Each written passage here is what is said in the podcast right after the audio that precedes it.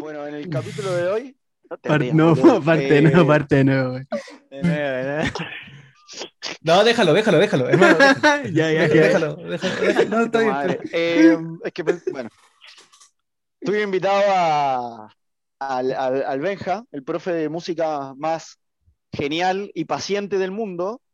Y tuvimos a, ponele, y tuvimos a Lauti también de invitado, un amigo que es DJ eh, de música electrónica en Buenos Aires. Hablamos de música, eh, los invitamos a, a escuchar el capítulo. No sé si chicos quieren comentar algo del capítulo. Eh, lo pasé la raja, bueno. Todo bueno.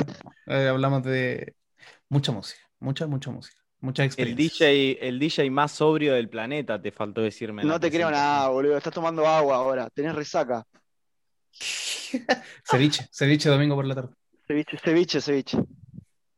¿Y tú, Joshua? ¿Qué te pareció? Invita a la gente, di algo, no, no me hagas calentar, No me presentaste, pues, pero tranqui, Pero yo, siempre- yo la pasé bien. No, no, no, no me importa. Yo la pasé bien, eh, muy agradable. El Benja ya la conocía el capítulo anterior. La Uti me cayó muy bien. Y, y bueno, dejarle invitado a que escuchen este capítulo. Está muy bueno. Hablamos de muchas cosas interesantes.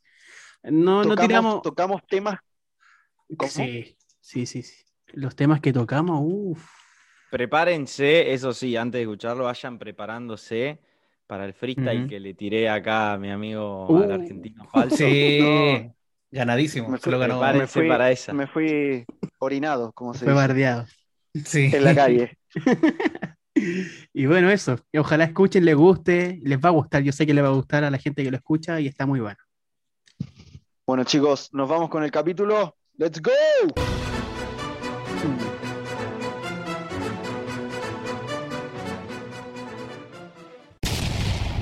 Bueno, chicos, estamos acá. Otra semana tuvimos un capítulo de descanso porque, bueno, nada, Joshua le dio gastritis, COVID, paja. ¿Qué te había dado? Paja. Eh, Eh, sí, flojera. Ya. Flojera. No, pero contemos la verdad, contemos la verdad. No sabíamos qué chucha hacer. Perfecto, muy bien. Después de la semana yo me fumé un pito, me fumé un porro y ahí salieron tres ideas fantásticas y esta es una de esas ideas, que es hablar de música. Y tenemos a dos invitados de lujo. Tenemos a Lauti de Argentina. Hola Lauti, ¿cómo Buenas. estás? Si quieres ¿Cómo presentar. estás, Santi? Hola, Benja y hola, Joan. ¿Cómo están? Hola, hola. Joshua, Joshua, se llama Joshua. No. Aquí en el podcast soy Joshua, pero en verdad me llamo Joan dice- Ah, claro, claro. Ok, Y Joshua. estamos con el Benja. Benja, ¿cómo estás? ¿Cómo estás, querido amigo? Ah, bien, pues, trabajando un domingo por la mierda. Pero no es trabajo, weón, si te venía a cagar de la risa. Después te invito a una cerveza, weón. Oye, no he probado la cerveza que me regalaste el otro día, weón. Tiene toda la pinta, la el envase. Eh, tonto. Pero la, la Goblin. Eh, eh, weón, es buena pizza. Es buena pizza. Eh, nada, pues estoy bien, weón. Acá estaba tocando guitarra antes de. de- Y el Joshua te retó. Vamos a cagarlo Sí, weón. no, Ya, tranquilo, me si fu- ya lo vamos a pillar en la calle. Me, No, me funó, me, me funó el dueño del podcast, weón, por la mierda. Cagué. Hijo de puta, weón. Sí, eh, él tiene el 90% de las acciones de este podcast, por eso todavía no lo puedo sacar de acá. Ah, Estamos haciendo las gestiones correspondientes, pero no he podido sacarlo. Todas las semanas es lo mismo.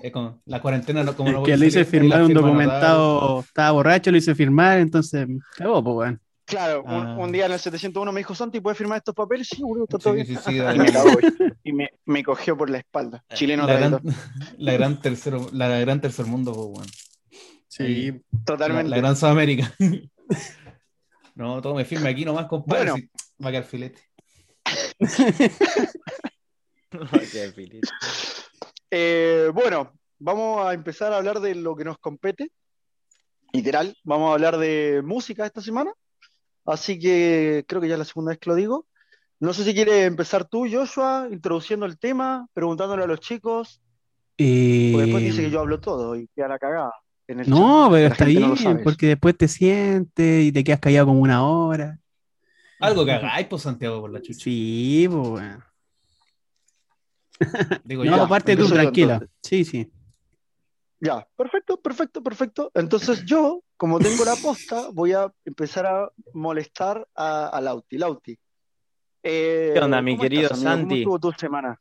¿Cómo Gracias por, gracias por invitar, la verdad que, que está lindo, tenía ganas cuando escuché el episodio anterior que hicieron ahí con Fran, la verdad que me, me divertí bastante, se me hizo como bastante fluido y al escucharlo me dieron ganas de, de participar en, en uno. La verdad que es muy lindo lo, lo que están haciendo y, y me gusta, me gusta cómo va, así que agradecido de que me, de que me puedan invitar y, y poder venir a charlar y divertirnos un ratito acá.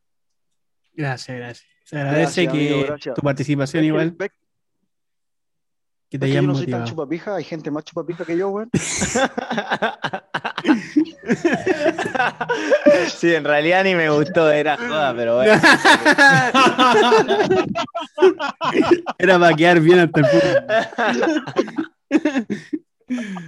Oh. Ni lo escuché en realidad. ¿De qué No, la verdad, 10 minutos, ¿qué es esta mierda? Y me puse a mezclar. Bueno, amigo, eh, para que la gente que no te conoce, eh, tú eh, hace ya bastante tiempo eres DJ y, y mezclas y empezaste con el tema de la música. ¿Cómo empezaste con todo esto? ¿Cuáles fueron tus inicios musicales? Si le puedes contar un poquito a la gente. Sí, Se lo vamos a mandar a tu tía, esto, a escuchar. Le voy a pasar a mis familiares para que escuchen así. Eh, sinceramente, hasta los 13 años más o menos, eh, no recuerdo mucho y escuchaba medio, viste, cuando vas captando un poquito allá, un poquito de acá, un poco de la familia, un poco de la radio y demás, eh, pero no, no era como algo, no había logrado escuchar algún sonido, viste, que todavía diga, uy, esto me ceba un montón o esto me copa muchísimo. Hasta que a los 14 más o menos empecé con, a escuchar rap. Eh, tuve bastante influencia en ese momento de, algunos, más que nada rap eh, argentino, rap chileno también. Eh, de ahí empecé a componer algunas canciones, ya a los 14 años empecé a, escribir letras y demás, y, a grabar algunas canciones, pero se podría decir que en mi primera etapa, donde, digamos, el primer sonido que a mí me logró captar y, y logró generarme algo y con el cual me se ve muchísimo fue, fue el rap.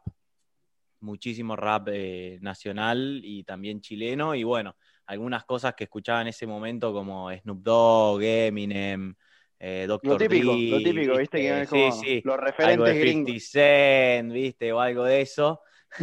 Pero escuchaba mucho, mucho de acá también. Y algunas, y algunas bandas también ahí de, de rap chileno. Eh, ¿Qué Sí, recuerdas a de mí rap chileno? a mí lo que más me llama la atención, por ejemplo, del rap chileno, es la capacidad que tienen los chabones para hacer rimas de todo. Un chileno te rima todo con todo y sale bien parado siempre, weón. Yo no sé cómo se llama eso en la música de rap. Si estructura, métrica, no tengo ni más reputísima idea, pero riman todo con todo, es como un talento, o sea, es como que tú eres chileno y puedes rimar todo con todo. Es- sí, es eso se le dice mucho eh, técnicas quizás, eh, mé- métricas. eh, hacer así. De rap chileno escuchaba mucho Jonas Sánchez, había otro, otro grupo que se llamaba SLC. eh, eso es lo que, lo que recuerdo, pero más que nada me, me gustaba mucho Jonas Sánchez, un rapero chileno, bien de Buenas. la old school, Chiste Sí. MC también, sí, escuché bastante. eh, y bueno, nada, esas fueron como mis primeras influencias. Desde ahí no dejé de rapear nunca. Arranqué a los 14 y hasta ahora que tengo 27, nunca dejé de rapear, nunca dejé de hacer freestyle, nunca dejé de escuchar. Hasta el día de hoy lo haces. Bueno, ahora, ahora se agrandó, se agrandó Chacarita, tiene que tirar un freestyle ahora. ¿o no? Sí, sí, Tiene que hacer sí, un puedo tirar tranquilamente. Tiene que tirar algún berretín. Tiene que tirar Algún algún berretín. Le ponemos Ay. la base, no sé, así que. Da, hacete un beatbox. Hacete un beatbox. No, soy malísimo por eso. Pero Cagón. Sí, un cagón. Le gusta espérate, dejar a los déjame demás mal parados. ¿cómo? Le gusta Sí, dejar a los demás mal parados. Basta, eh, basta, eh. Porque el otro día, no, no sé qué no voy a hablar, no voy a decir weá. Pero, ¿y cómo pasaste del rap? Te pasaste a la electrónica, weón. O sea, llegaste a. O sea, obviamente te apasiona y te gusta el rap, pero después te pasaste a ser DJ, weón, y te metiste full en la electrónica. ¿Fue por laburo? ¿Te gustaba?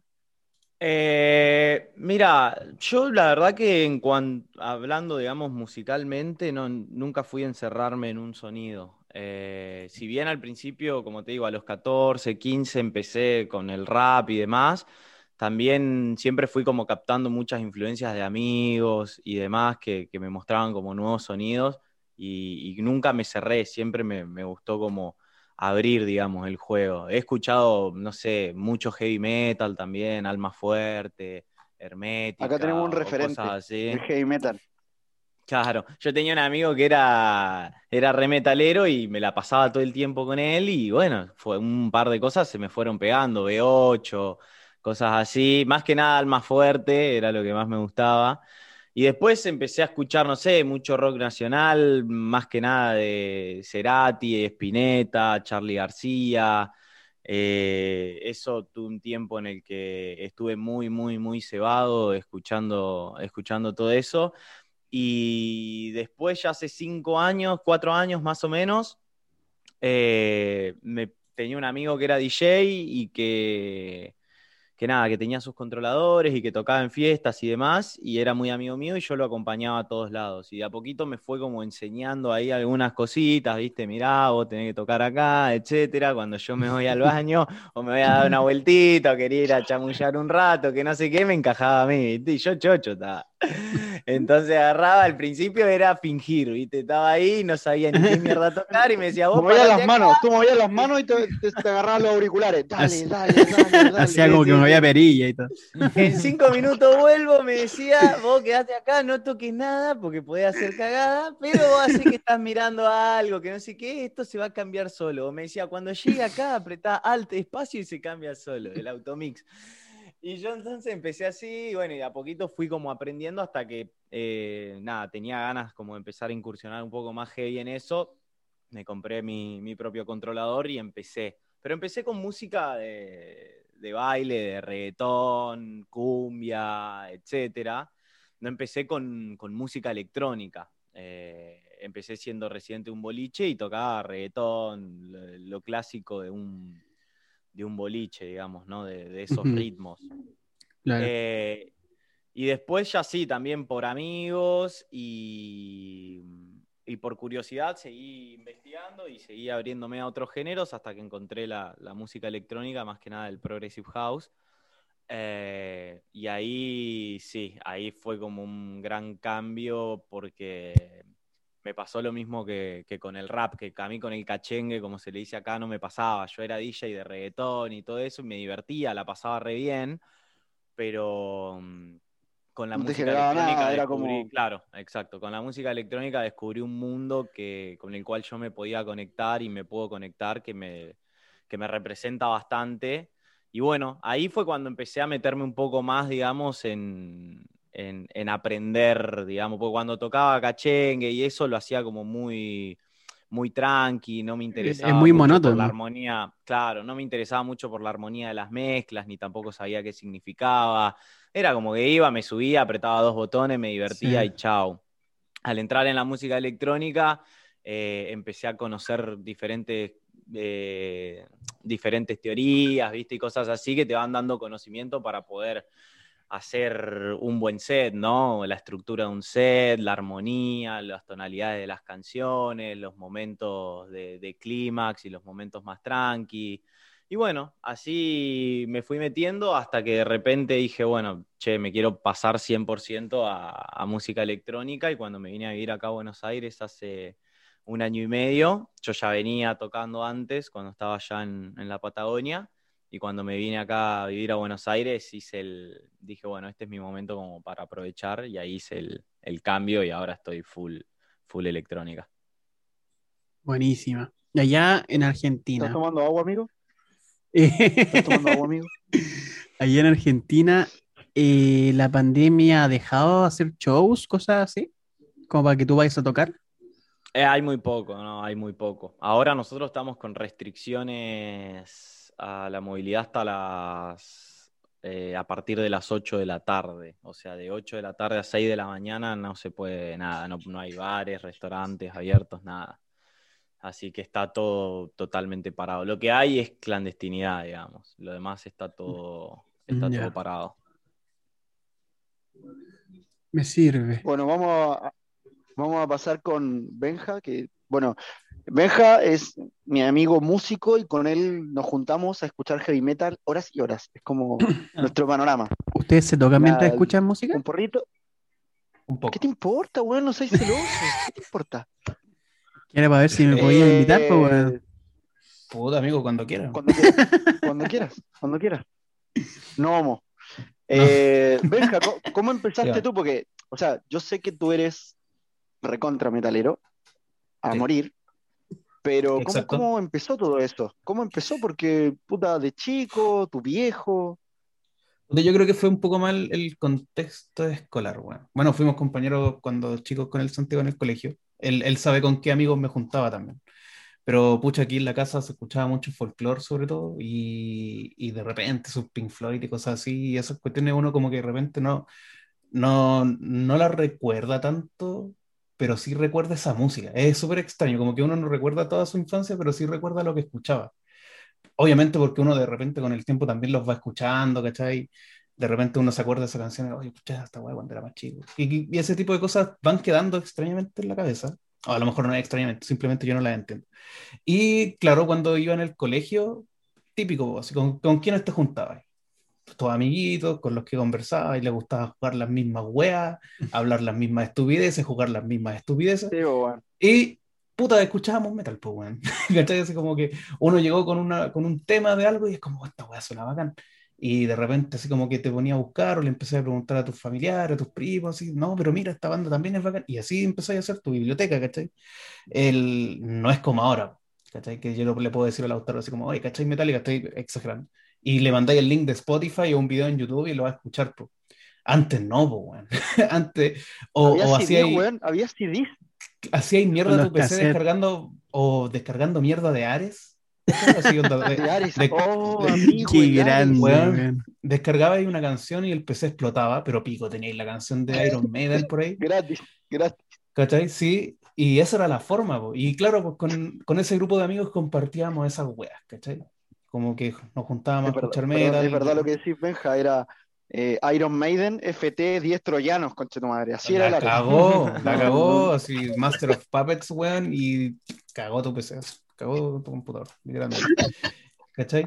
Y, y así, pues, y después con el tiempo eh, seguí escuchando esta música, ¿cachai? Fue, me, me, me pasó que cuando chico también era muy, y es la palabra adecuada, muy ahueonado al no escuchar otras cosas también, ¿cachai? Ah, ya. Con- Estás muy centrado en ese, en ese Sí. género. No, y, y- y- y yo siento que hasta el, hasta el día de hoy sigo siendo en ese sentido así, onda, como que escucho, así que quiero escuchar esto, y escucho heavy metal.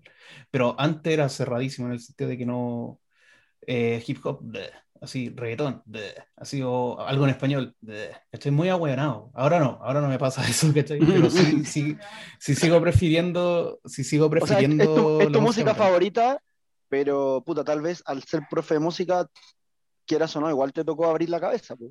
Obvio, sí, limitarte sí, sí. De, de hecho. Tercero, cuarto medio, como que empecé a, a- a pasar por esa transformación y ya en primero de la universidad es cuando ya te, cuando empecé a ver la música con los ojos que la tenéis que ver, ¿cachai? Que es como con la teoría, con, con el análisis un poco más. Tú empezás a decir, puta, esto, esto no es tan bacán, fue lo primero que me pasó. Así como, puta, a lo mejor esto que yo decía, oh, es la zorra, no está en la zorra, primero. Y, y empecé a escuchar otras cosas y, también empecé a decir, ya, esto tampoco es tan asqueroso, es bacán igual, ¿cachai? Y ahí es cuando se te empieza como a, a aclarar un poco el, el camino, po. Y con el tema de la guitarra fue extraño, weón, porque la primera guitarra eléctrica que hubo acá en la casa fue de mi hermano. Yo ¿De tocaba tu guitarra hermano, acústica. Cote? Sí. De hecho está guardada ahí la guitarra culiada. Y, mm, y puta, y el que tocaba guitarra era yo, pues, weón. Así como que de repente me, me ponía a tocar guitarra. Oye, préstamelo un ratito y la weá. Sin saber nada. primera guitarra, no, nada, nada. así, Ya. ve- veía videos, de repente descargaba algunas tablaturas para ver cómo hacer la weá, y era tonto con la guitarra así. y nada, primera guitarra y ahí cagué. Ahí de ingeniero a tocar la guitarra. Quería hacer así, la, la dura, quería estudiar ingeniería así porque era, soy seco para las matemáticas hasta el día de hoy, así como estudiar matemáticas, lo que Nazi. se me va a hacer más fácil. Pico. Así, pásame la guitarra, quiero tocar guitarra. ¿Cachai? Es para lo hoyo. Y, y cuando. Oye. Dime. Dime, Y dime. tus viejos no te, tus viejos no te hicieron quilombo por eso, como que, Sí, sí, sí, sí. sí. ¿sí? ¿Tuviste sí, drama? Así como, O sea, drama no, vos, vos me conocís, pues para mí si la weá es roja, Sí, va a ser roja, chúpenlo, ¿cachai? Claro. Pero sí, sí, Sí. les molestó en un principio, ¿cachai? fue un tema en la casa, fue un tema así como, papá, no voy a ser ingeniero, voy a estudiar música. Claro, técnicamente literal, sí. así, chucha. Eh, es triste, pero acá en Chile pasa mucho eso, weón. Y sí, pues bueno. Pero cuando se empezaron a dar cuenta que la weá funcionaba, ¿cachai? Que me iba bien, que realmente tocaba bien, que aflojaron. Ya listo, hazlo, ¿cachai? Y aquí estoy. Claro, no fue un capricho, en realidad no fue un capricho. Al final No, tus acciones dijeron, ya este buen es seco con la guitarra, es bueno, a- es, es responsable, va a ser bueno Claro. con la wea, listo, En, en definitiva es eso, va más allá de la carrera. ¿Y eso de que, de que te vaya bien tocando guitarra es porque tenías una banda o algo así? ¿O qué onda? ¿O empezaste No, a yo tiro a creo enseñar que- música? Yo creo, no, sí, al tiro a- a- como profesor. ¿cachai? Porque, pucha, desde chico que se me da, se me dio facilidades para aprender un instrumento, ¿cachai? Ujú. cuando era compañero del Santiago y de repente la profe así como, no, nos vamos a aprender esta canción en flauta. Entonces yo llegaba al otro día y ya me la sabía, ¿cachai? Y yo, Yo bueno, no una llevaba la flauta. ¿cachai? yo no No, llevaba el, nada. Santiago, el Santiago era el que se peleaba con los profes. Entonces, el, ese, ese tipo de cosas, eh, yo después con el tiempo dije, "Mm, a ver, ¿cómo funciona? Si queréis ser guitarrista y tomar una carrera de guitarrista no es tan producente y es cierto, así como, porque para ser buen guitarrista lo que tienes que hacer es tocar, que a lo mejor lo que quizás le pasa a Lautaro, ¿cachai? Que él no, no fue a la universidad a ser DJ, sino que él lo que hizo fue empezar a ser DJ, ¿cachai? Es como a, a- a tocar. Y dije, ya, o sea, si el, si el camino es ese, listo, tomo la guitarra y todo. Pero ya, pero igual tengo que hacer algo. Y ahí fue cuando me decanté por la pedagogía y lo mismo. Me metí, empecé a estudiar, empecé a aprender y cuando me di cuenta de que fui bueno, le empecé a dar, le empecé a dar y ahora, bueno, estoy haciendo clases. Y ahora años de profe. Pero bueno, básicamente tomaste, tomaste la decisión de, de empezar con la música y, y Ujú. meterle, ¿viste? Y, y te Sí. apasionaba, porque si no te apasiona es como, lo tomás un rato, lo tirás, y, pero, pero fuiste Sí. muy constante con eso. Sí, bueno, llevo como 11 años tocando. menos. Caleta, ba- ¿El número mágico? bandas, sí, ¿no? Sí, El número número mágico. chistoso, número chistoso. Eh, entonces, pero sí, bueno, vos, vos, que, vos me conoces, hermano, 11 años sin soltar la guitarra, así, ni un día. No, está bien, y Eh, van a no. ser 20 más porque... Duerme así. con la guitarra. De hecho, sí. De hecho, sí. De hecho, no- Me- Benja no puede dormir en la cama porque están todas sus guitarras acostadas, entonces mejor duerme en el piso. Duerme en la silla ahí en el escritorio. Sí, si ahora para el cyber se compró una guitarra como de. Una wea cara, bonita. Estaba más contento que la mierda. Aquí está, ¿Es la que estáis tocando? sí. Preciosa, weón. Una Ibanez ahí, Linda, linda, japonesa. Nasty. Sí, de la, de la Japo Japos. De Oye, las- Santi, Oye, de la ¿y tú? Yo, Sí, yo ¿cómo tengo fueron una inicios? mezcla, tengo una majamama de música en mi cabeza, weón, literal. Lo que pasa es que empecé con mi viejo, como mi viejo es como ese típico papá que se quedó clavado en los 80 y no creció. Ya, ese es mi viejo.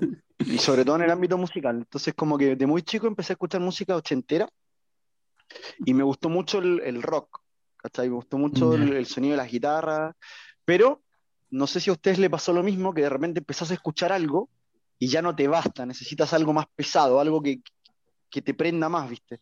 Y después empecé a Sí. escuchar heavy metal, power metal, y así como que fui subiendo.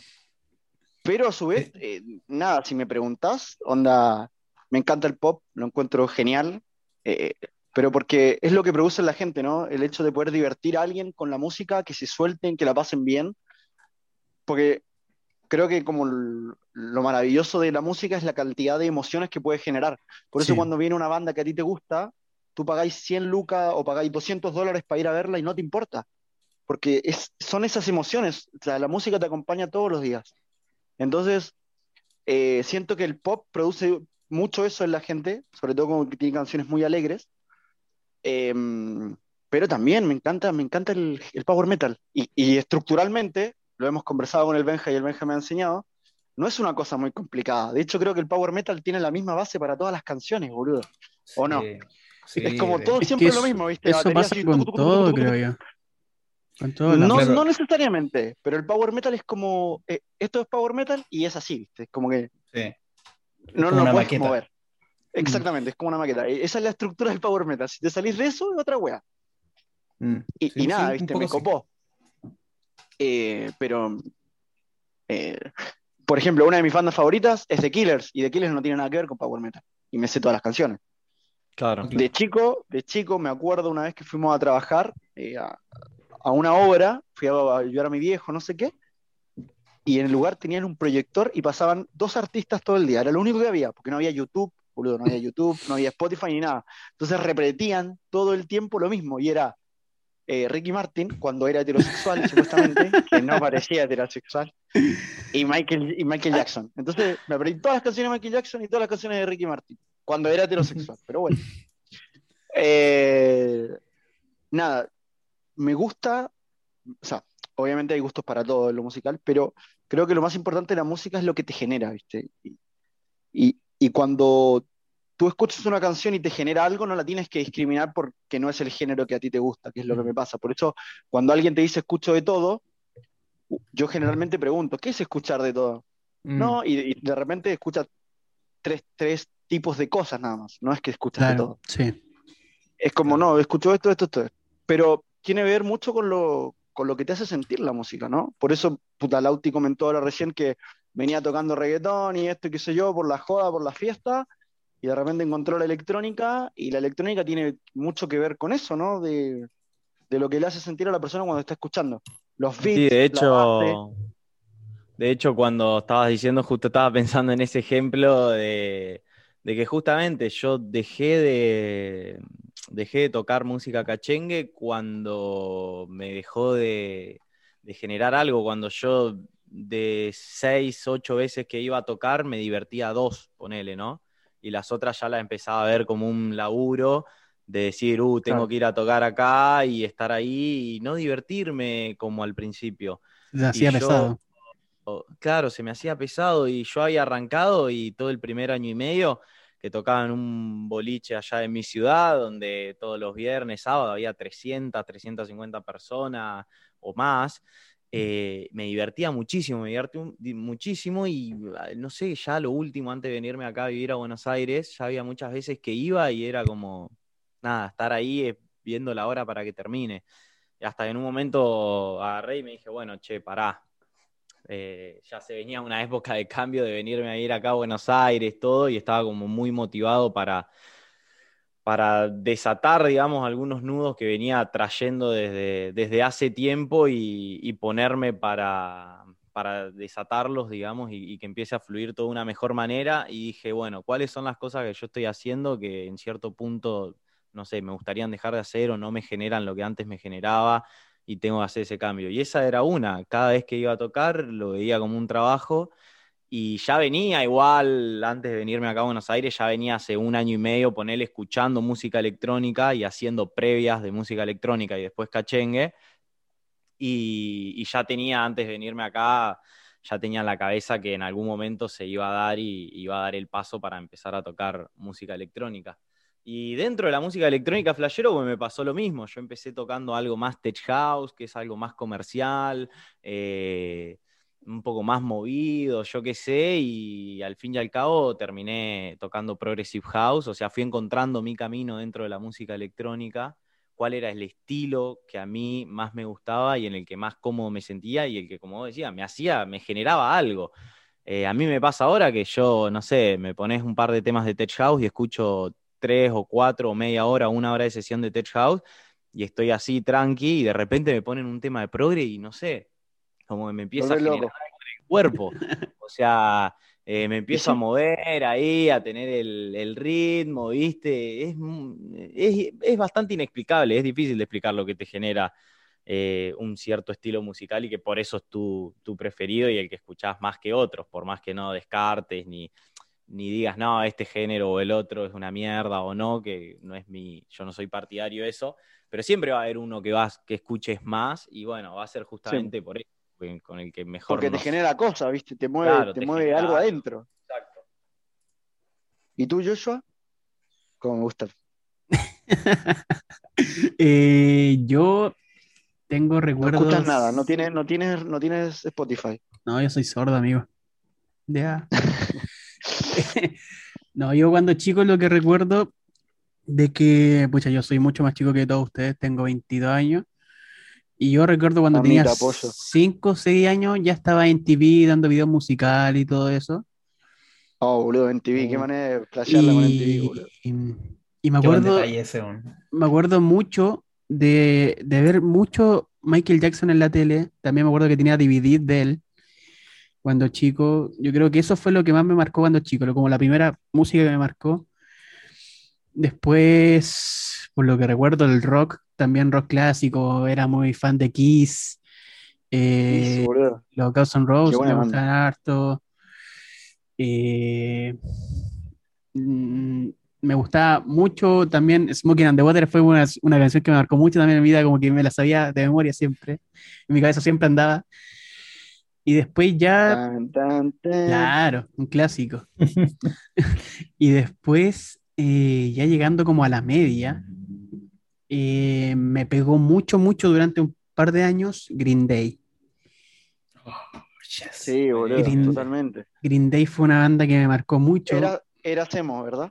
Eh, ¿eh? no, no, no, No, era bien, yo no- tranqui, no tenía como un género así como, no, yo soy emo, soy flight, por así decirlo. ¿Por qué te no cortas, amigo? No te cortes. Me voy a poner a llorar. Ya. ¿Qué, Eh, qué tienes en los brazos? ¿Qué tienes en...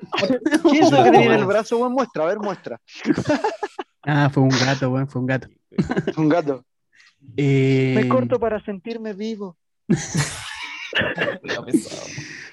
Y mm, en el 2000, recuerdo que en el 2017 fui a ver a Green Day la última vez que vinieron a Chile.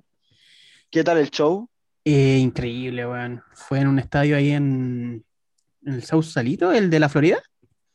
El de la Florida. Eh, Es el Bicentenario. El Bicentenario, perdón. Y sí, no, genial. Tú fui a cancha, estuve como a 10, 15 metros del escenario y no, buenísimo.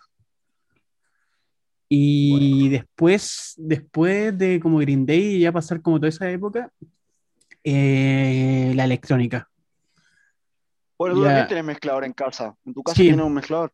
Sí, yo igual de repente mezclo como hobby, no, todavía no lo veo como algo profesional o como Lauti, así como que, que ya va a tocar a- en fiesta, cosas así. No, no lo he hecho nunca. He tocado acá en mi casa para amigos en, en fiestas. Igual, Y yo empecé escuchando mucho Skrillex, el dubstep, todo eso. El dubstep. Sí. Sí, sí, sí. Sí, Dafter. Eh, también seguí Ah, mucho a. Skrillex cuando se cambió a su estilo, como el 2015, cuando formó Jack y yo con Diplo. Mm. Eh, y la electrónica hasta el día de hoy la sigo mucho.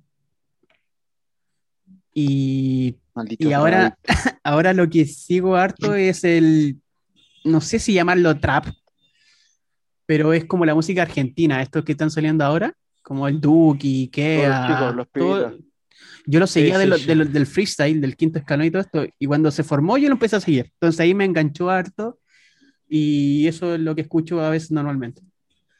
Sí, yo también, yo estoy Una locura fanatizado con eso. Sí, Y eso que encima, pero bueno, ahí es donde también di un paso en un punto de que yo empecé rapeando a los 13, 14 años, o sea, hace 13 años o 14, y no, no existía acá en Argentina el trap así como es ahora, ni existía, ni había tampoco, digamos, un movimiento de artistas que internacionalmente eran tan conocidos en el Claro. género urbano de acá de Argentina. O sea, ahora vos, no sé, tenés eh, artistas argentinos que tienen todos menos de 24, 25 años y que hacen colaboraciones con eh, los artistas internacionales de mayor Sí. renombre en el género urbano de la música del reggaetón, el rap, Claro. el trap mezclado con el pop y toda la movida. Pero antes no, eso no había, no, no existía acá en Argentina. No, El rap era yo, de verdad, underground, hablan- calle, muy hip hop. Bueno, en Chile Sí. igual, lo mismo. el, en, o sea, lo que cabe destacar a nivel como comercial, porque los productores ahí le hicieron re bien, porque se dieron cuenta que el, el evento, que era el quinto escalón, que era eh, estas batallas de rap que se organizaban en plazas, en plaza. No sé como si yo te dijera en Plaza Italia vamos a hacer una batalla de gallos. perdón, dijiste Plaza mucha Italia. gente, mucha gente. No. Dije, pla- eh, Plaza Dignidad, Plaza. Dignidad. Ah. Negativo, negativo, negativo. Prosiga, prosiga. Punto cero, dijiste. Eh, Punto cero. ¿Qué? ¿Qué? 10 Punto 4. cero, dijiste. No, Lauti, lo que pasa es que. Eh, no, pero lo que cabe destacar allá en, en Argentina, esta movida del quinto escalón, que fueron estas batallas de rap que se daban en las plazas, donde se empezó a juntar mucha gente, y mucha gente, estoy hablando de más de 2.000 personas, más de Hubieron- 3.000 personas, hubieron eventos donde en un habían evento como de 3.000 chicos que personas. estaban Sí. rapeando, en una plaza, ¿me entendés? Sí, eran pibitos encima, eran todos pibitos que estaban ahí y Sí. ni sabían, ni sabían la que se les iba a venir en algún momento. Entonces, como te decía, el tema de la plaza, básicamente explotaron eso. Alguien agarró, se dio cuenta que mucha gente lo veía, tenía muchas reproducciones en internet, porque eso fue lo que explotó el tema de, de- de- del, del rap o el trap en Argentina, este, este tema del freestyle. Y, y todos empezaron a sacar temas, ¿viste? Todos, todos empezaron a sacar temas, todos. Hasta el menos conocido empezó a sacar temas y, y explotó. En una cosa de tres años, estoy hablando de tres años Sí, ¿Cuatro fue años? todo muy rápido. despegó, despegó. Y bueno, ahora es un género que tiene vida propia y mucha gente Claro. joven lo sigue. Eh, eh, Sí, lo que yo, sí. lo que Sí, yo veo de que es un género que tiene vida propia y aún no tiene nombre. Por ejemplo, es lo que yo dije, no sé, no sé si llamarlo trap porque tampoco está, es una mezcla de pop, trap eh, y también sonido argentino, quizás latinoamericano, es algo muy raro, pero que se ha ido formando y está muy bueno, a mi parecer. Bueno, el otro día una banda uruguaya muy conocida que se llama No Te Va a Gustar sacó un tema con, el otro día, no sé, hace un par de meses, con eh, una de estas chicas que de esta onda, de esta movida que se llama Nicky Nicole.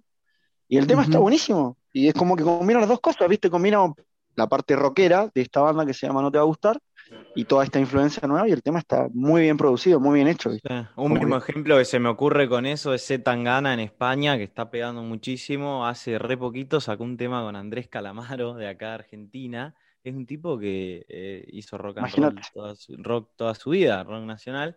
Y hicieron un tema y es re flashero porque es verdad, es medio pop y medio rock y Z Tangana como que le mete ahí. Y ahí es donde para mí reside como la magia de, de todo, ¿no? De, de poder agarrar, cuando uno empieza a ver, digamos, no todo de una manera tan estructurada y empieza a, te- a entender que hay un poquito acá, Igual- un igual poquito no te allá, creas, es como que... No te creas, porque yo creo que para hacer un tema así, tiene que ser muy estructurado para que calce. No, o sea, mezclas las Sí, cosas, pero para, pero para que suene bien, hay, hay laburo atrás, ¿entendés? Porque Sí, estás mezclando dos géneros distintos y, y no es fácil, ¿viste? No es fácil. Me no refería y- estructurado a, a no ser cerrarse a la idea rígida de decir, no, Ah, claro, solo rock o solo trap, claro, Claro, claro, no, no, no, no. o, no incorporar nuevo, digamos, es algo nuevo. otros sonidos y otros ritmos de, de otros estilos a un estilo propio. ¿Por qué decir? No sé, hay gente, viste, que dice, no, loco, eh, esto no es cumbia porque tiene un sonido de tal cosa, viste, como re ortiga. Nah, loco, esto no es rap, si mirá el reggaetoncito que tiene en el medio. Y pensar que a una canción de rap no puedes meterle algún sonido o alguna influencia de otro estilo, es... ¿por qué no? O sea, Bueno, que hay las canciones de Eminem tienen un montón de no canciones- que hacer. Popera. ¿Las canciones de No, quién, no, perdón? o sea, la idea de la música es jugar. De Eminem. Sí. Las canciones de Eminem tienen un montón Ah, sí. de pop a cagar por Sí. todos lados. Y el Sí. loco es rapero. O sea, dejate de joder. Eminem tiene la mejor métrica del mundo. El do- mejor doble tempo del mundo lo tiene Eminem. Y si No, no, y aparte un no rapero súper avalado y respetado. O sea, ahí es cuando, yo creo que también ahí Por pasa esto. cuando, cuando un, un artista, digamos, que está súper avalado su- y es súper respetado, hace algo, ahí un montón de gente, viste, dice, ah, pará, si, lo, si Eminem lo está haciendo, no sé, ¿por qué nosotros no podemos? Porque eso hay un montón de gente que tiene como esa atadura de decir, ay, no, yo escucho, a mí me pasaba cuando yo era chiquito y tenía 14 años, en el grupo de pibes donde nos juntábamos, si escuchabas cumbia no eras real, ponele, ¿no? Porque ¿cómo iba a escuchar cumbia? Si éramos super rapper nosotros, ¿cómo no íbamos a escuchar cumbia? No eras real. boludo, aguante Ah, la no, este cumbia, no es no. real, discúlpeme, si va y pero sale al boliche aguante la cumbia. Entonces yo No. crecí con, en, en- en un grupo, viste, donde era medio así. No, no, somos rappers, somos rapper, amigo. No te vas al boliche a, a bailar con tus amigos reggaetón. No, no escuchaba Daddy Yankee, ponele. Que es súper rapper también eh, lo que hizo Daddy Yankee con la movida del reggaetón y, y cómo el chabón influenció a que, a que crezca un montón la movida. Te puede gustar o no, pero el loco es produce música que siempre pega. Siempre pega. Sí, Todo- siempre, sí. weón, siempre. O sea, te puede gustar o no, pero yo al tipo lo admiro porque sigue vigente desde el 2004, boludo. O sea, ¿qué estás hablando? O sea, Qué inteligente, weón. A nivel de logros- que un poco antes. no. Porque antes igual era un más ah, bueno, ponele 2000. Sí. Son 18 años, 18 años en el top y el loco no envejece, ¿me entendés? O sea, tenés que Llega a la casa y se mete adentro de la heladera. Y se- De a la heladera, bueno, hasta mañana. Chao. Duerme Nada, congelado, weón. claro. Entonces, se la tenés que dar a, a Daddy Yankee, porque después, esa vigencia musicalmente, ¿quién tiene esa vigencia? Las bandas antiguas de rock que traen de nuestros viejos, que muchas veces nuestros viejos nos dieron como esa, esa herencia, como, hijo, escucha esto, no sé, Kiss, Guns N' Roses, eh, Pink Floyd, y, tú como que lo adquiriste y ya lo hiciste propio. Entonces después cuando venía Kiss a tocarlo, lo ibas a ver. ¿Me entendés? Entonces, eh, pero después de, a nivel vigencia actual, son muy pocos, muy pocos lo que logran eso. ¿Me entendés? que el- Porque hay algunos... Dime, Perdón, no, lo que pasa es que para mí, y esto es muy personal, pero para mí, por ejemplo, artistas Sí. como, como Daddy Yankee se están convirtiendo en un clásico. Que el, el- Exacto. la de, es la denominación que les doy yo. ¿Qué bandas de rock o músicos pop se siguen escuchando actualmente, incluso muertos? Los clásicos. Y el caballero ese se está de a poco ganando ese estatus, porque igual la música que él hace está al punto de alcanzar 20 años, po. Eh, y uno no se da cuenta. Y, el- y bien, pues, bien, o sea, significa que es un trabajo bueno. Y me Pero- acuerdo que pero- cuando. Dale nomás, dale nomás, dale. No, pero, pero es eso, o sea, siempre saca un tema que la pega. No- Es que también ha, ha sabido actualizarse musicalmente. Eso también tiene un punto a favor de Yankee, como que no siempre ha sacado lo mismo y se ha ido moviendo en lo que ha estado sonando últimamente y cosas así. Y aparte que la música urbana tiene un- un- un- una forma de prevalecer muy inteligente, weón, que yo siempre he rescatado y que encuentro que es la jugada más inteligente de, así de los artistas que hoy en día yo no entiendo por qué no todos la toman. Eh, el hecho de colaborarse. Pal- es muy palollo, así como, Daddy Yankee saca una canción eh, y invita a un weón que no lo conoce nadie a trabajar en el disco de él, ¿cachai? Y de repente ese nadie tiene una, una palestra, ¿cachai? Que es muy buena y de repente termina siendo un artista muy bueno, ¿cachai? Pero es así, ¿cachai? El- Claro, como que, levanta también. Es tan y- referente que te levanta la carrera el weón. o viceversa, po. Es- probablemente un, un tipo piola viene y dice, Daddy Yankee, mira, necesitamos voces para esto, sí, un- un- una improvisación tuya, no sé, estoy Sí. imaginándomelo. Y el tipo no te va a decirte que no, pues, weón, ¿cachai? Sí, que ¿En cuántas Claro. colaboraciones ha Eh, participado? el encima es como- Caleta. Es muy inteligente eso, y es, y es algo que no pasa solamente con él, ojo, es algo que la música urbana ha sabido utilizar Eh, muy bien. Es, es, es de ahora, es muy de ahora eso, como las colabora explotar las colaboraciones. Loco, este- Pero no este es que no haya pasado antes. Sí, sí, no sé si tenés razón, pues no, no es nuevo, pero lo explotan bien. ¿Cachai? Por ejemplo, este es el Claro. loco del Sech, que sí, hay, una canción de él que se hizo meme, me acuerdo. Eh, y, y creo que relanzó la canción como con cinco otros artistas de música urbana, Sí, weón. sí, sí, sí, es terrible. Y, y es como, ¿de dónde salieron tantos Pokémones? Y bien, ¿cachai? Y no son, y no son, y no son artistas, digamos, medio pelo, así. Malos. Creo que está hasta Becky G ahí metida, ¿no? No me de acuerdo. hecho, de pero- hecho, ahora esto, lo que hablas tú de sobreexplotar las colaboraciones, me, me viene a la cabeza de que ahora tienen como su nombre de grupo algunos, algunas artistas que colaboran mucho, como muy seguido. Por ejemplo, Sech tiene está en un grupo que me acuerdo que se llaman como los Avengers, algo así. Ya. Real. Y, y tienen como seis, siete temas Bueno. que son como cinco que siempre colaboran juntos. No, buena. No, eso, eso porque no sabía que, no, no sabía que existía como un grupo de eso, así como un superhéroe este weón. En, en- en- en el mundo del rock, cuando se dan colaboraciones, son weá noticiosas incluso, weón. Que es difícil, ¿Cachai? creo yo, porque un- Sí. son bandas, son muchas personas contra, con otras personas Sí. colaborando, debe ser difícil. Sí, son Sí, sí, equipos lo que detrás. ¿no? dice, lo que dice Benja, la verdad que es bastante, es un punto muy, muy piola, porque no me había puesto a pensarlo, a pensarlo tan de esa manera y, y es verdad, es, es algo que no se da en todos los, en todos los géneros musicales. Y, Sí. y como decía también Santi, ahora, si bien era algo que ya existía, ahora se está explotando demasiado porque vieron que eso le daba como mucha más, más difusión, porque también es más atractivo para la gente. Sí, Em, no es, no es- o sea, vos Vende tenés más, un boludo, artista vende más. favorito y otro que te gusta, y están los dos sacando música por separado, de repente se juntan y tiran un tema y vos decís, no, amigo, esto va a explotar, o esto era lo que estaba esperando. Entonces, Exacto. Claro, sí. también haces circular, viste, el público, porque capaz que a un artista. Bueno, no siempre funciona, ¿no? gente. No, no Sí. siempre funciona. Porque a veces abusan de eso y el caso, el, el caso, el mejor ejemplo que te puedo dar del abuso de, de los, de las colaboraciones es mm, Maluma con The Weeknd. Conche tu madre. Sí, no Eso sé, te es, cacho. Pero, por ejemplo, Esto- tú, eh, Lautaro tiene razón con un punto súper importante con eso, a pesar de que se esté sobreexplotando y, el- y algo así, el, el público se mueve mucho. Sí. El público, el público circula mucho. ¿cachai? Claro, eso Un- decía eso. El, el, el, al- el- el fan del Lautaro conoció al Joan porque hicieron una colaboración y aunque escuche una, dos o tres canciones ya se metió en el mapa del compadre, ¿cachai? Mm. Entonces, tiene un disco y medio del cual pega una canción, no importa, el tipo está ahí, ¿cachai?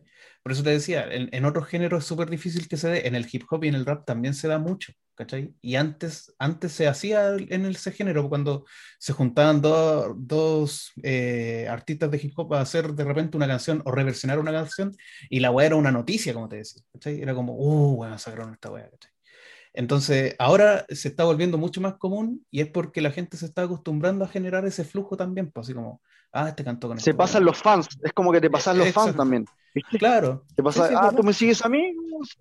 Y está Sí, bueno. también, Está bueno.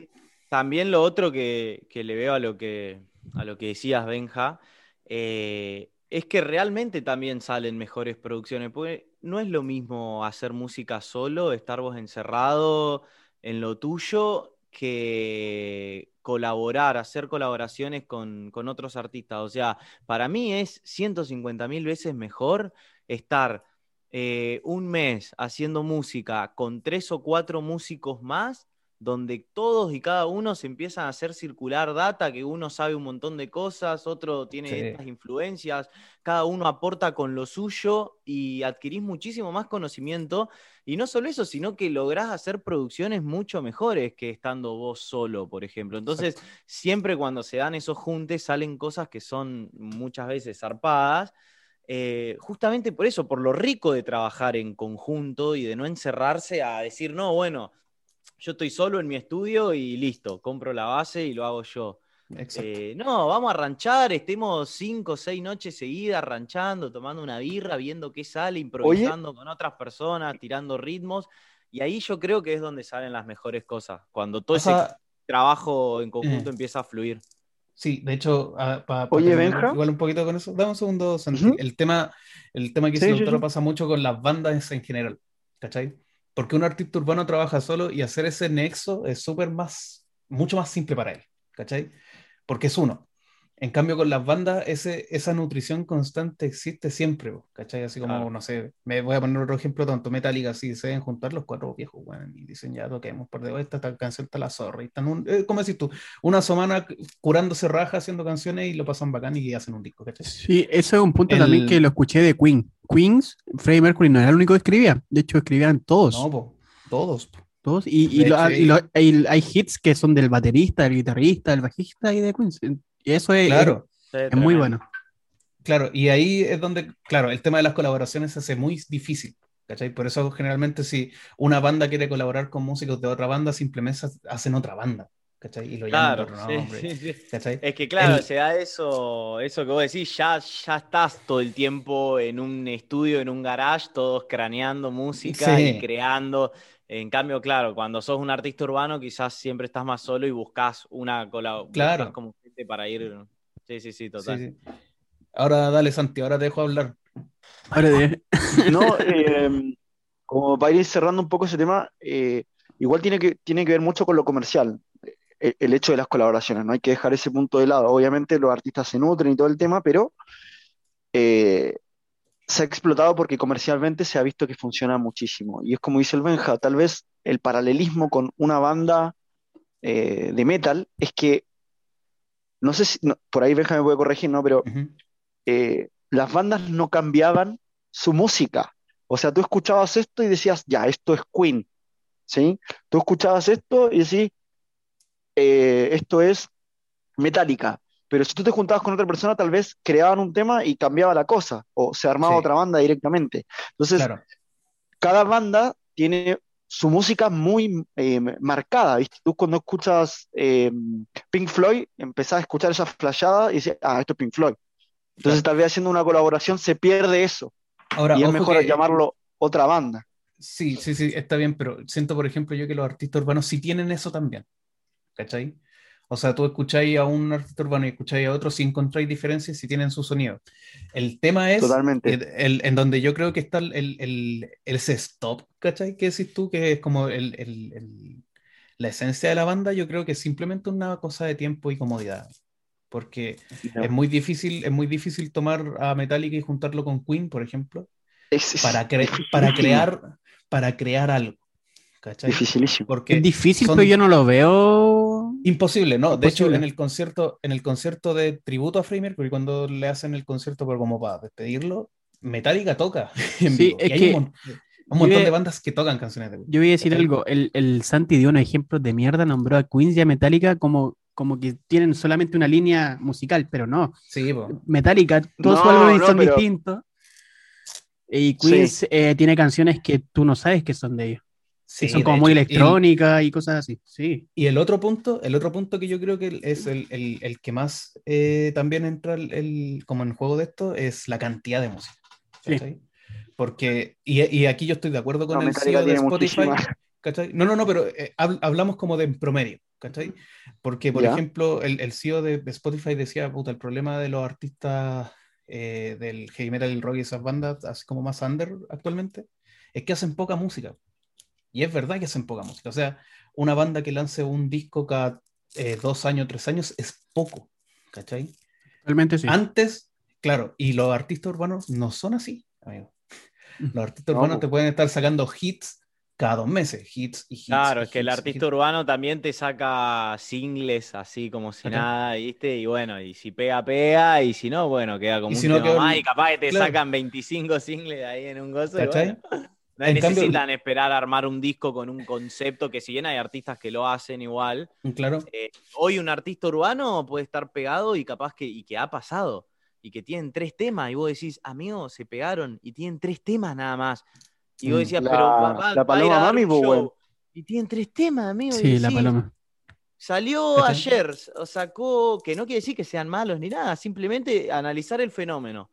Empezó a rapear hace un año y medio, dos años, sacó tres, cuatro temas y se pegó y lo conoce todo el Sí. país. y pasa. Pasa el, el- el One Hit Wonder. po. Antes pasaba así. La banda que sacaba el Los disco que 80. tenía el tema que pegaba y listo, desapareció la banda. Entonces, entonces pasa eso que no significa que los artistas de, de, ese- de esos géneros no puedan hacer música como lo hacen ellos, ¿cachai? Yo creo que igual son igual de genios musicales. Pero está esa dificultad culiada de juntarse con la banda, grabar la wea, producirla, ¿cachai? Es mucho más difícil para ese tipo de El música. ego que también, el- el ego, porque hay Uy, el- el- sí. la restricción creativa, bueno, es como, no, no vamos a tocar esta weá, no, sí que sí vamos a tocar esta weá. Bueno, y pasa. Y es pasa difícil porque una banda generalmente tiene tres, cuatro personas. En cambio, un artista Mm. urbano es uno solo. Y el tipo, Entonces, y un el tipo artista ya urbano tiene. dice, pruebo esto, Sí, no, y, ti- y tiene la maqueta hecha. ¿Cachai? Como el tipo va, graba, eh, el productor sabe Sí. lo que tiene que hacer y listo, lo hace. ¿cachai? Sí, sí, Sin olvídate. desmerecerlo. Ah, sin no, no, desmerecerlo, no, pero es verdad que hay.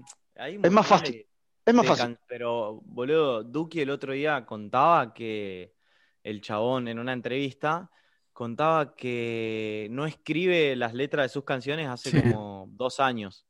Los primeros ¿Y temas los hace, escribía. ¿Qué hace el chabón? Vas, agarra, pumba, se junta con un productor, con, bueno, el productor que ya lo conoce, etcétera. Listo, dale, prende y empieza a tirar freestyle. Capaz que en una hora y media te saca un tema, amigo. Sí, Y sí, nada, sí, y no, yendo a Solo lo, de freestyle. bueno, el productor estuvo una tardecita, tres o cuatro horas, grabaron un cosito y les quedó el tema. Después está bien, lo, lo pulí Hay un que poco, elaborarlo y todo. trabajo Sí. que hay que hacer de post, pero la idea y la base la- te la sacan en dos horas, amigo. claro. eh, y, y eso es muy antiguo, si te das cuenta. Como que el, el- el ciclo se está volviendo a repetir. Antes las bandas que inventaron el género del heavy metal o el rock eran así, pues, se juntaban, tocaban, grababan en una wea basura, iban, la mostraban. Claro. listo, y, y quedaba, pues, ¿cachai? No sé, yo me acuerdo de, de Judas Priest con el disco British Steel, lo grabaron en una semana, así, todos juntos en una casa, y fue como listo, ya está aquí. ¿Y cuántos Y temas son? es uno de los mejores álbumes de la banda. Sí, deben ser como unos 7, 8 temas, Ah. la risa, por lo bajo, ojo, y, y es así, pues, es como lo está haciendo Duki, ¿cachai? Así como, bueno, juntémonos, ya pone los micrófonos, listo, toquemos un par de... Este tema está bueno, listo, se graba. El, vuelven a tocar, improvisan, el, el vocalista cambia un poco los ritmos, listo, se graba y tenía el segundo tema, y así, pues, ¿cachai? Ahora no, esas bandas no lo hacen así, wean un poco más. En cambio, los artistas eh, urbanos están tomando ese ritmo, ¿cachai? Ese ritmo de prender el micrófono, grabarlo, me gustó, listo, lo guardo. Y así, pues, ¿cachai? Lo hacían Bueno. mucho los, los folcloristas antes también, acá en Chile. Ah.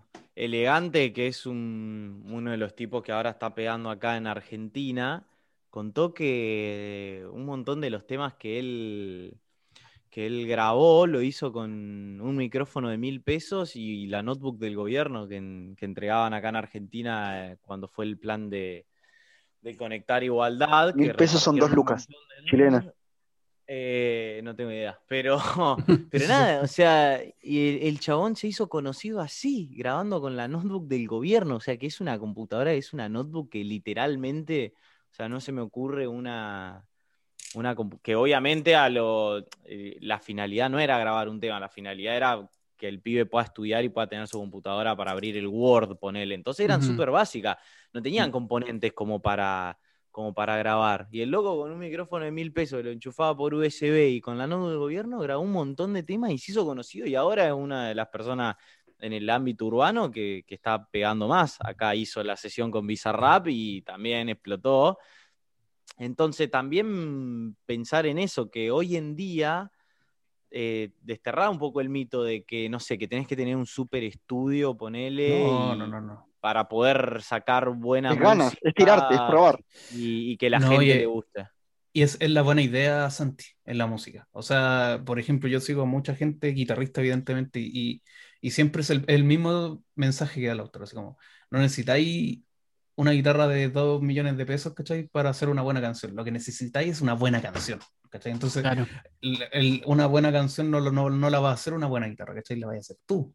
Y aquí pasa lo mismo, o sea, el, el tipo no necesitó un micrófono de 500 lucas y un computador de un millón de pesos, sino que el tipo, un micrófono, un computador, cantó, fue una buena idea, fue una buena canción y le hizo, ¿cachai? Eso es. No, sí, no a lo que iba también para, con lo que decía, era volver al tema, o sea, aportar al tema que decías de que, bueno, que una banda capaz que está bien, se tienen que juntar todos y tener que tener una batería, uno de esto, uno de lo otro. Es como toda una removida. Y capaz Claro. que sacarte un tema de rap, viste, agarrás y lo escribiste ahí en un cosito y pusiste micrófono, coso y listo, una notebook, un micrófono de mil pesos y por lo menos te pudiste grabar y escucharlo y lo puedes sacar así si querés. Claro. O después le haces algún retoque, masterización, mezcla y todo, y, y lo sacás. En cambio, claro, para grabar algo con una banda es toda una movida muchísimo Sí. más complicada. Sí, sí, sí. También por eso. Eso, eso tiene Oye, bueno, que. Benja, tú estuviste en una banda, ¿por qué no nos contás esa experiencia? Porque fue difícil o no, fue medio complicado. Sí, sí, pero es que yo igual lo soy. No es culpa de la banda. Ah, El- ya. El- pero sí, tiene mucho que ver con eso, es como casarse con cinco personas. ¿Cachai? El- eh, es coincidir con horarios de siete personas, es que a siete personas les gusta una weá, es que a todos les tiene- todos tienen que estar conformes con dónde va a ir a tocar. Es, insisto, es una familia, ¿cachai? Y tenéis que estar dispuesto a eso y muchas veces, y personalmente no, no siempre estoy dispuesto a eso, ¿cachai? A mí no me gusta. En- entonces es difícil, es muy complejo. Eh, generalmente las bandas nacen porque son amigos de amigos, ¿cachai? Y lo pasan bien y quieren hacer música y lo pasan, y, y ahí la cosa anda bien hasta que de repente nacen otros intereses, ¿cachai? Claro. Y como en toda familia, en todo, en toda relación de pareja, no sé, cuando los intereses empiezan a transformarse un poco, es donde la weá empieza a pudrirse para uno, ¿cachai? Y, y así Cuando no todos po, apuntan al mismo lado.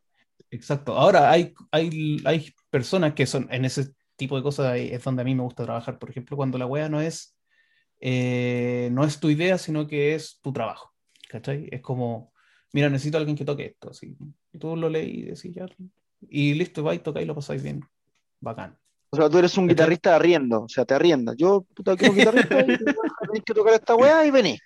Así, weón, feliz, feliz, porque, porque no, no tenéis ninguna relación así, compromiso ni nada con ni un weón. Claro. como, ya. Me gusta, Ahora, me gusta. Sí. Ese tipo de cosas son difíciles que se den, sobre todo en un país donde la música no mueve, no mueve nada. Ah, bueno. Aquí, acá en Chile yo creo que pega la música extranjera sobre todo las Eso yo cosas. rescato de Argentina, el, Sí. el tema cultural que tienen allá. Lo la cultura está Sí. muy bien valorada. Sí, sí, sí, es verdad. Y eso no, no lo puede negar ningún argentino, ni chileno, ni nadie. Mm. Es la, es la cagada.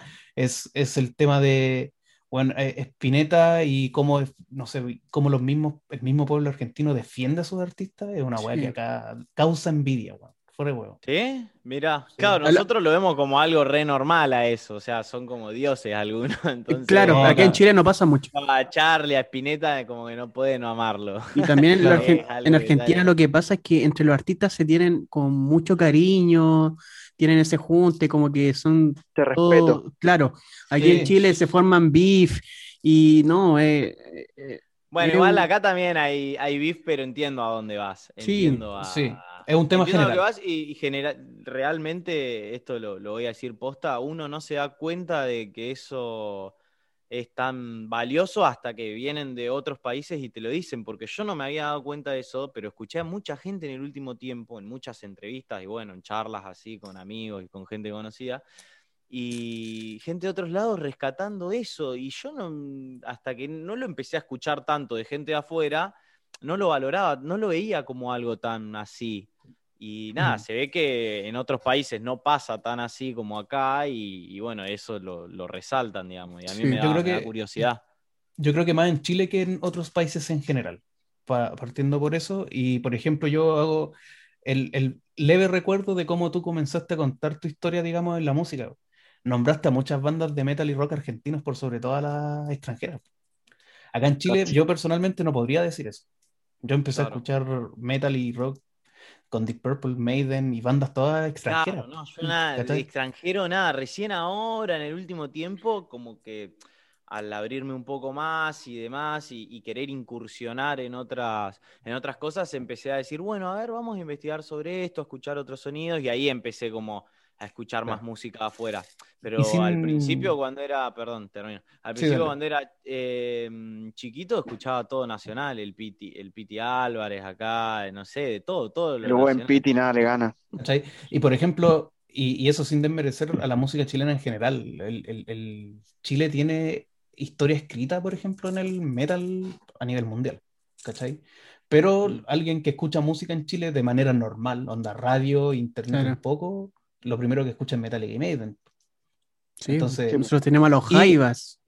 Y, Bueno, tenemos bandas, las zorras, y ba- y bandas que son los maravillosas, pero son reconocidos mundialmente.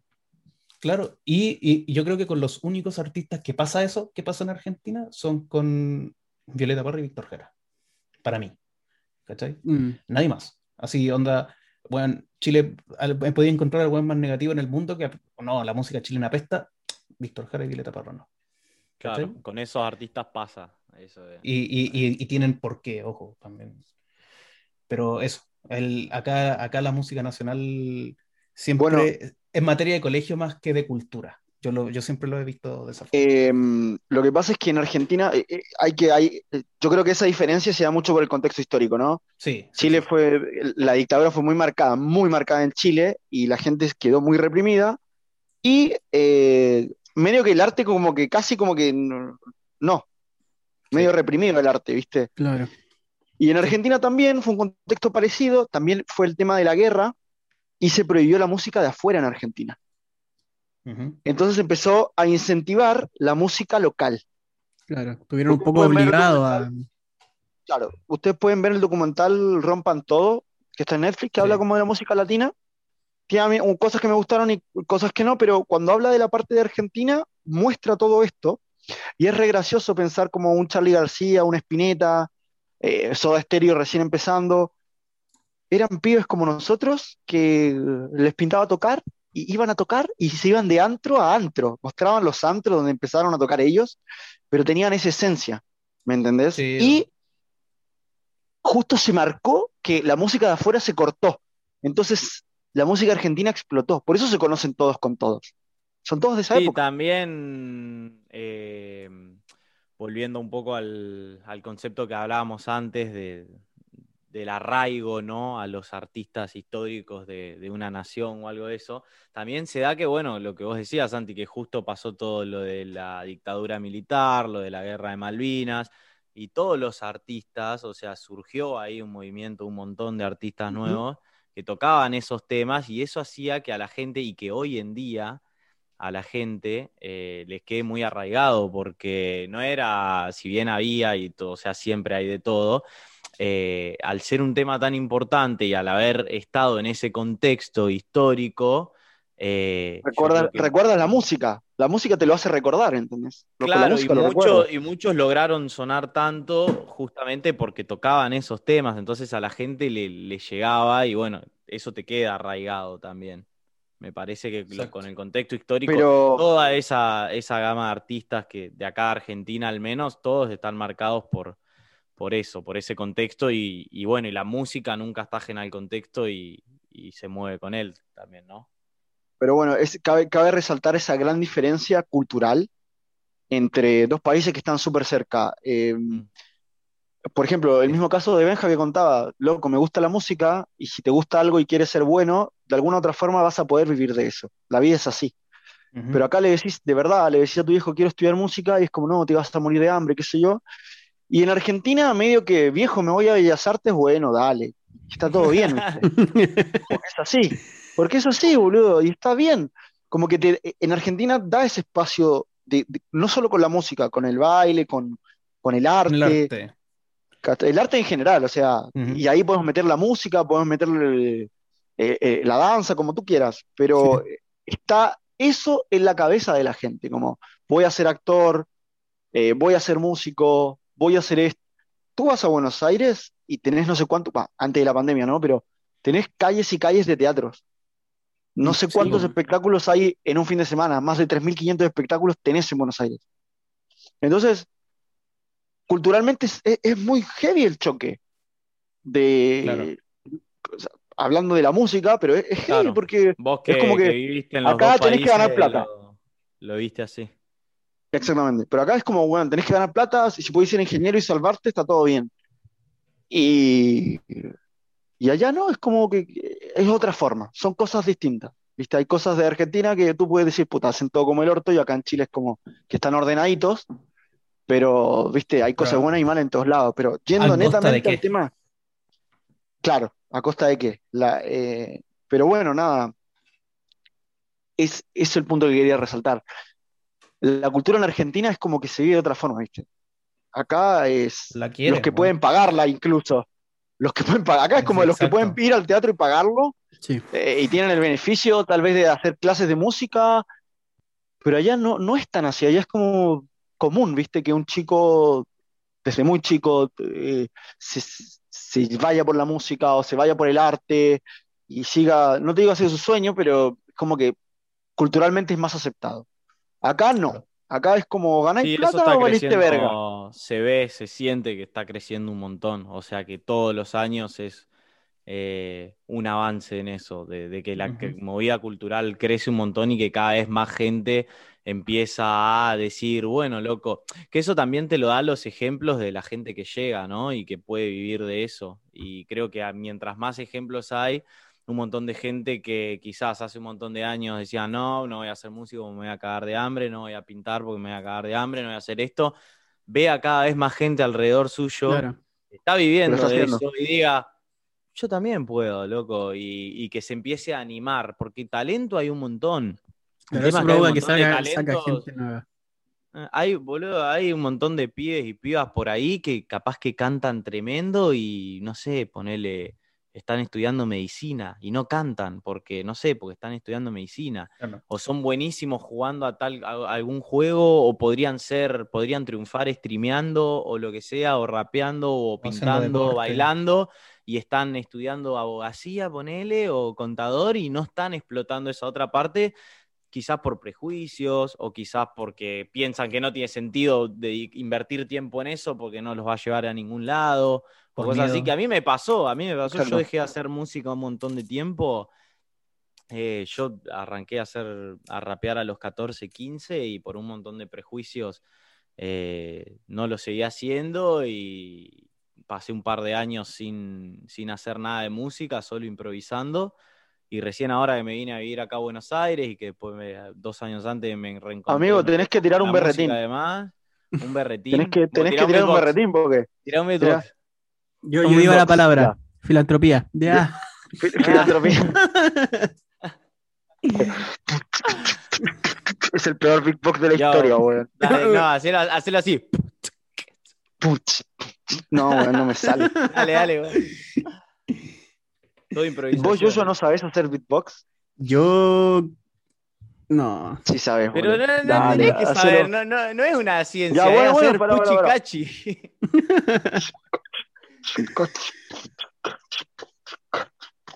Yo, ok. Yo, yo no sé si es porque estoy descalzo y el frío me afectó, eso es escaso. Yo no sé si es porque me fumé un faso, pero acá estoy viendo un argentino falso. ¡No! Acotadísimo, papá. Argentino falso para casa, weón. No tengo Fake patria, weón. argentino. Te fuiste bardeado, Fake. Argentina. Bueno, chicos, eh, para ir cerrando un poco, no sé qué les pareció el capítulo, si la pasaron bien, fue de su agrado. Me chupa un huevo, lo voy a publicar igual. El Benja hace con el pulgar para arriba, pero eso no se va a ver, pues Benja, tienes que Se explicar me- cómo le de pasaste. hecho, te digo, hasta se me hizo. Espérate.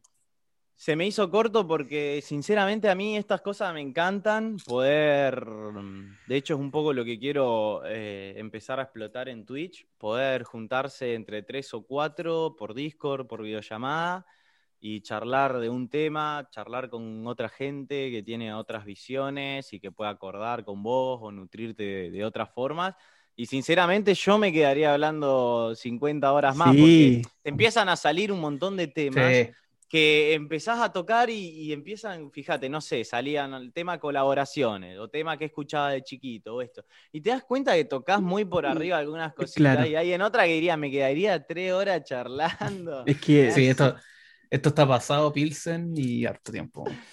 Pero sí, Queda la junta Claro. cuando vengas, cuando vengas a Chile, amigo. Cuando quedas vengas a Chile y nos juntamos todos. Tengo que ir a Chile porque mm, mi primo está viviendo en Pucón Ah, mira. y me La wea invitó. careta. Y en Pucón era, ¿no? Sí. Y me invitó a la weá careta, ¿eh? Pucón era él. Así que sí, en Pucón está. Así que me invitó y tengo que ir, boludo. Eh, y bueno, hacemos ahí dos por uno. Nos vamos todos para Pucón entonces, a la casa de tu Listo. primo. Voy. Vacaciones la casa del primo. Eso. Me sirve. Listo. Listo. Va- Vacaciones, Sí, vacaciones sí. de invierno, finales de julio, amigo, para que lo, venga, lo vaya Listo. pensando por ahí. Listo. Listo. Ustedes se vienen para acá, nos vamos todos a Pucón.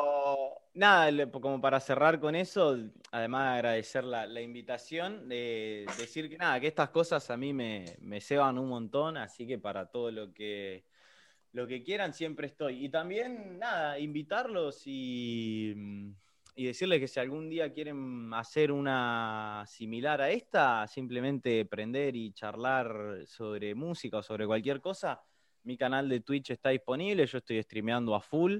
Así que tengo ganas de empezar a darle rodaje a esto, a decir, che, bueno, nos juntamos entre tres o cuatro, pumba, y a charlar y a transmitir y que la gente escuche a cuatro locos delirantes. Me Y sirve, me sirve. Charlar y cagarse. Me sirve. risa. Bueno, gracias Lauti por, por tus palabras y bueno, nos quedamos con eso. Si algún día pinta meternos a tu canal y charlar un rato como el otro día que hicimos el domingo, encantadísimo. Benja, ¿qué te pareció el capítulo? Eh, bien, weón, lo pasé bien.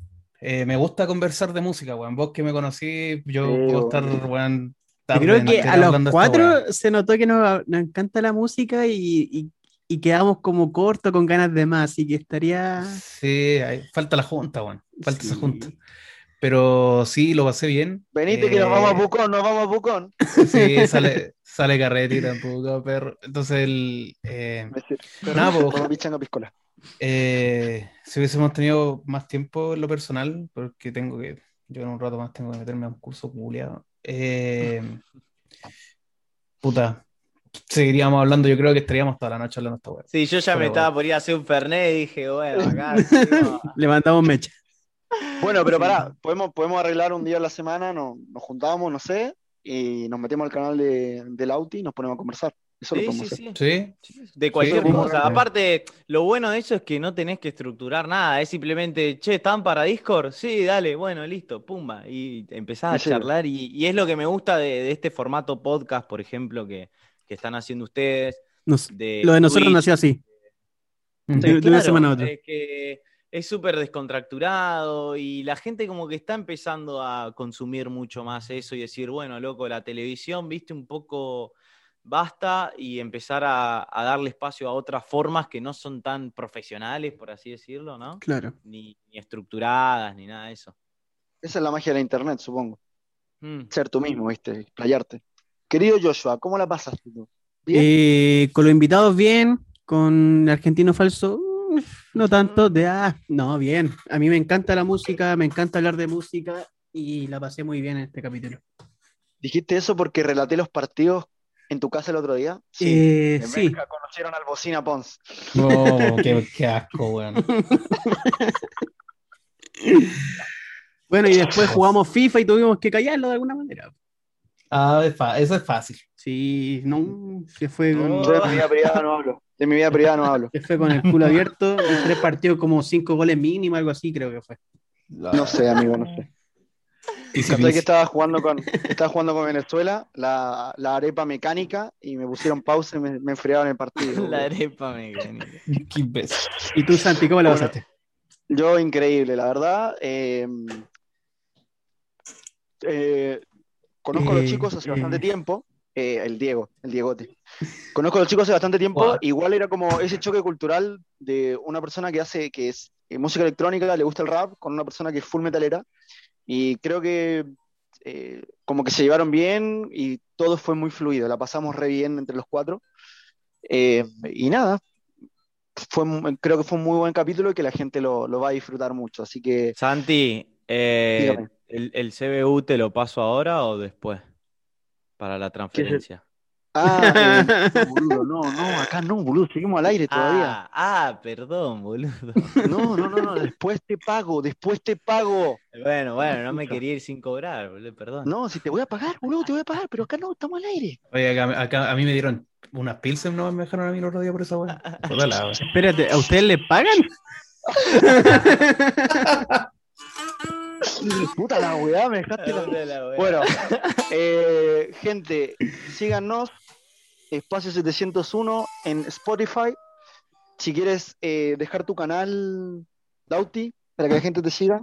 Sí, mi canal es Ib Lozano, I latina, B corta, Lozano con Z. Obviamente www.twitch.tv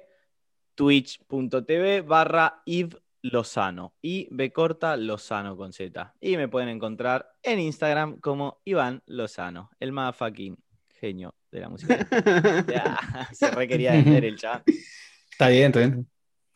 Benja, Así que nada, ¿algún- gracias por dejarme ahí spamear el, el canal de Twitch. No, por favor, posta, Benja, si quieres arranqué hace poquito alguien- y estoy, estoy creciendo ahí a pleno.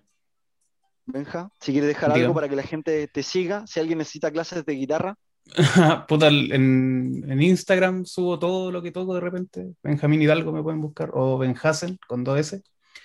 Y, y en YouTube. eh, hago, Eso. bueno, en YouTube es lo mismo, como que subo lo que me gusta tocar nomás. Guitar.hidalgo. Así, guitar.hidalgo. ya saben, Eh, guitar.hidalgo en YouTube. De repente streameo WoW, pero lo hago porque quiero practicar a usar OBS, pero no lo sé usar.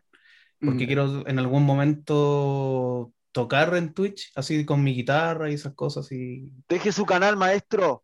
Eh, no, no Bueno, a si que querés, si querés después, yo le pido, le- te sigo ahí en Instagram y cualquier cosa necesites saber de OBS y eso avísame porque yo, Bacán.